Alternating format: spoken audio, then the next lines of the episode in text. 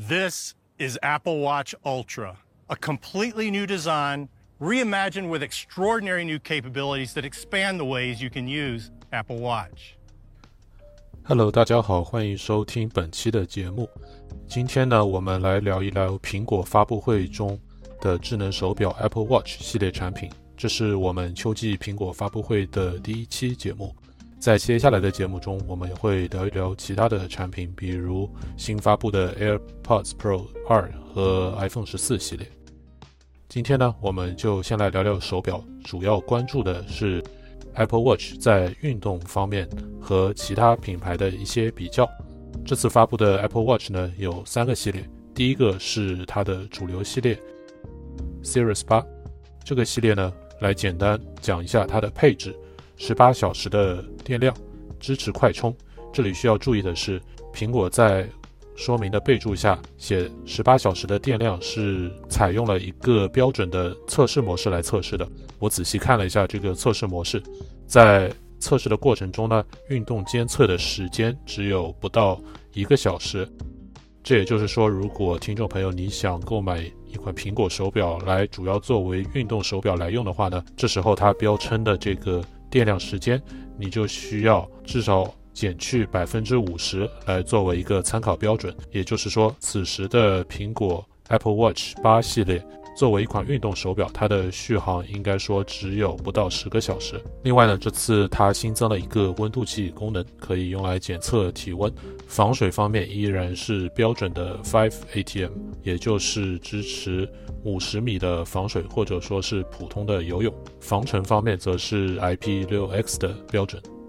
接下来一款是它的廉价版 SE，电池容量同样是十八小时，不支持快充。防水同样是五十米，但是没有了防尘功能。另外，屏幕面积比八系列小了百分之二十左右。最后一款则是我们今天会重点关注的 Apple Watch Ultra 这个全新的专业运动系列，它的电池电量是在三十六小时左右，支持快充，同时默认自带蜂窝通信功能。另外有几个我个人觉得很有趣的特点，比如它的防水增加到了。十 ATM，也就是一百米的防水，但是如果用来作为一块潜水手表使用的话呢，只支持到四十米的休闲潜水范围。另外，它增加了一个八幺零 H 的军规测试，主要项目有比如防震、防摔以及极端的高温低温环境。最后则是它的屏幕面积，比起主流款的八系列来说大了百分之十左右。另外，在造型上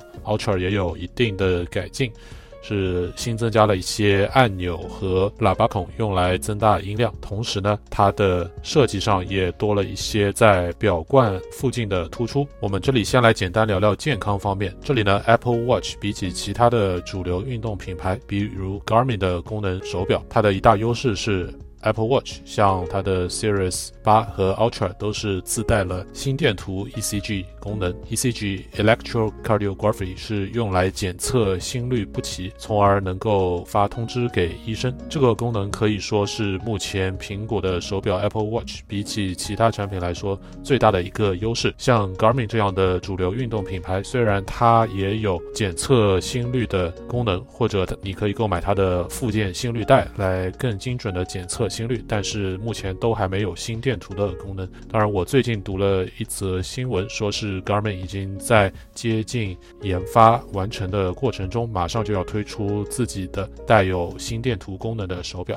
另外一个功能，并不仅仅是 Apple Watch 独享，它就是血氧检测。这个功能在可以说三百美元以上的运动手表里几乎是标准配置。它的主要功能就是测试一下你的血液流动能够带动多少的氧气交换，主要是作为一个你的运动能力的参考。当然，这里要特别声明一下，这些手表的血氧检测功能肯定是不如专业的医疗设备。而且根据目前的新闻来看的话，几乎所有的国家都是不认可病人用 Apple Watch 它测出来的一些健康数据来作为最后的一个凭证。也就是说，即使你可以用 Apple Watch 或者其他运动手表的健康指数来作为一个参考，但是在真正就医的时候，这些数据也仅只是参考，并不能作为最后的一个凭证。好，下面来聊聊我们的主要环节，也就是如果你是一个运动爱好者，那么哪一款手表 Apple Watch 或者是其他竞争品牌是你的最佳选择呢？这里我们分了三个主要的场景。第一个是假设你是一名运动入门爱好者，这里的标准呢，就是说运动入门爱好者，你可能最长时间的运动会是半程的马拉松，也就是比赛时间在两小时左右，加上之前等待和赛后的两到三小时，或者你是一名徒步爱好者，那么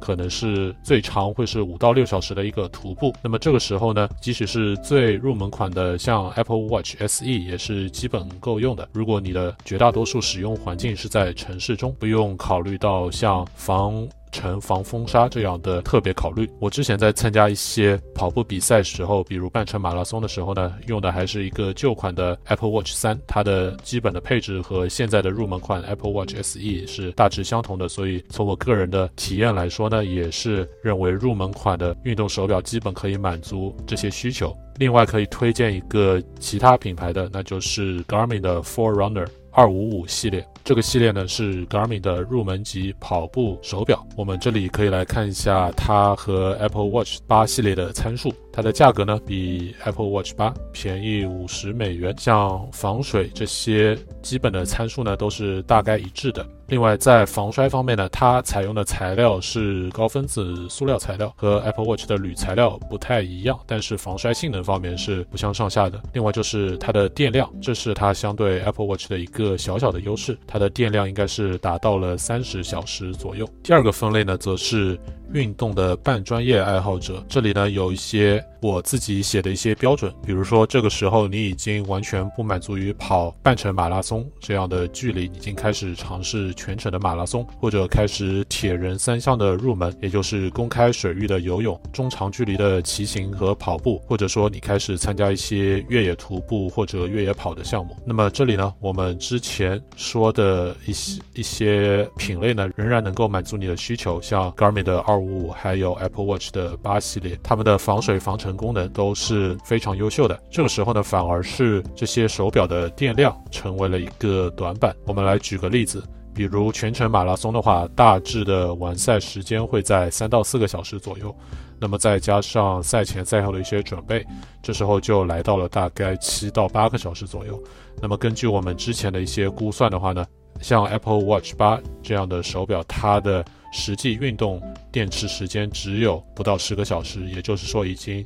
大约触及到了一个非常危险的边缘，很有可能在还没有完赛的时候就会没有电。特别是当你有极端温度的时候，Apple Watch 八作为一款主流产品，它的电量并不一定有很好的保证。而像 Ironman 铁人三项，如果你是要跑它的标准的长距离的话，那么大概是你要进行三点八公里的公开水域的游泳，加上一百八十公里的骑行和全程马拉松的跑步，也就是四十二点二公里。这个时候呢，它的标准完赛时间就已经来到了十二小时上下，也就是说，仅仅是运动监测时间就已经超过了 Apple Watch 八的电量。所以这个时候。这也是很多数码和运动爱好者之前对苹果手表最大的一个希望吧，就是希望它推出一款大电池、大电量的型号。这也是这次为什么 Apple Watch Ultra 的推出受到了这么多的关注。这里我们来简单看一下 Apple Ultra 的参数。像我们之前所说的 Apple Watch Ultra，它的价格正好是 Apple Watch 八的两倍，然后我们可以看到它的很多参数也是正好大约乘以二。比如像防水，就是从五十米来到了一百米，甚至可以支持一些休闲的潜水。防摔也是它因为采用了钛合金的材料，所以比 Apple 八的铝合金更要耐摔一些。电量也是翻倍，来到了三十六小时。所以 Apple Watch Ultra 完全可以满足像全程马拉松或者是标准的 Ironman 这样的比赛。这里我们也来推荐几款同类型的产品，比如像 Garmin 的 Phoenix Seven，它的价格是八九九美元，价格比 Apple Watch 贵一百美元，大致的参数都是一致的，但是它在电量方面有一些优势，即使是开启了 GPS 功能，它的电量仍然有七十小时，大约是 Apple 的两倍。另外一款产品是 Sonto Nine Peak，价格是六九九美元，比 Apple Watch Ultra 要便宜一百美元，但是它的电量也小了一些。在二十五小时左右。我们如果横向比较这三款在七八百美元上下的产品的时候呢，我们发现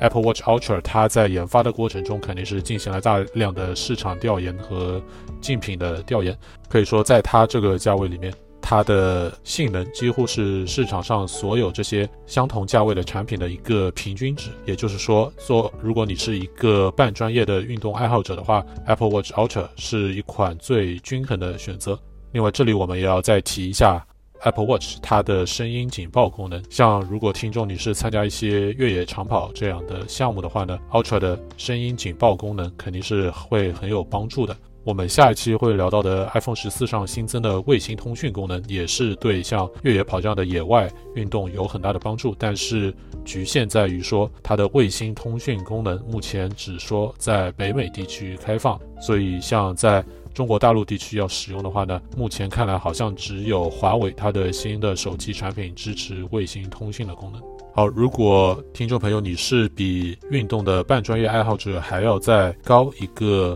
层级的话呢，这时候你参加的活动像是 Ultra Marathon 超级马拉松，或者是一些野外的极限生存类的运动的话呢，这个时候即使是像 Apple Watch Ultra 或者它的同价位的竞品，也是已经不能满足你的需求了。这个时候呢，我网上仔细研究了一下，好像发现目前还是只有。一款产品可以满足你的需求，那就是 Garmin 的 Endura 系列。Endura 从这个名字可以看出，它就是主打的是持久的一个电量。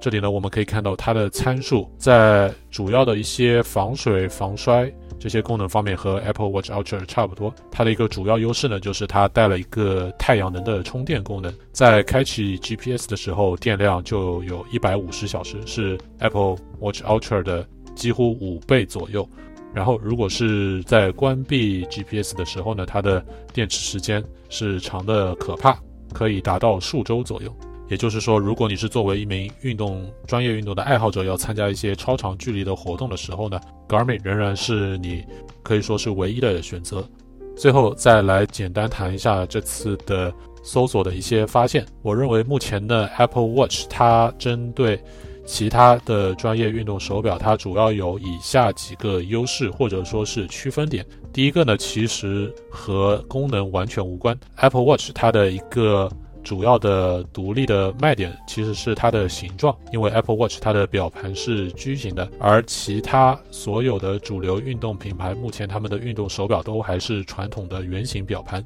也就是说，一个消费者如果他特别喜欢。矩形的表盘，那么它只能选择 Apple Watch 八和 Apple Watch Ultra 作为它的运动手表来使用。另外一个方面呢，Apple Watch 因为它是苹果自己研发的一款手表，所以它和像 iOS 和 macOS 这样的系统的整合度呢，也是其他品牌没有办法相媲美的。所以如果一个运动爱好者，他自己使用的大部分数码产品已经是在苹果的生态环境之下，那么 Apple Watch 通常来说也是他的第一选择，除非他有特别的一些运动功能的需要，比如他如果要参加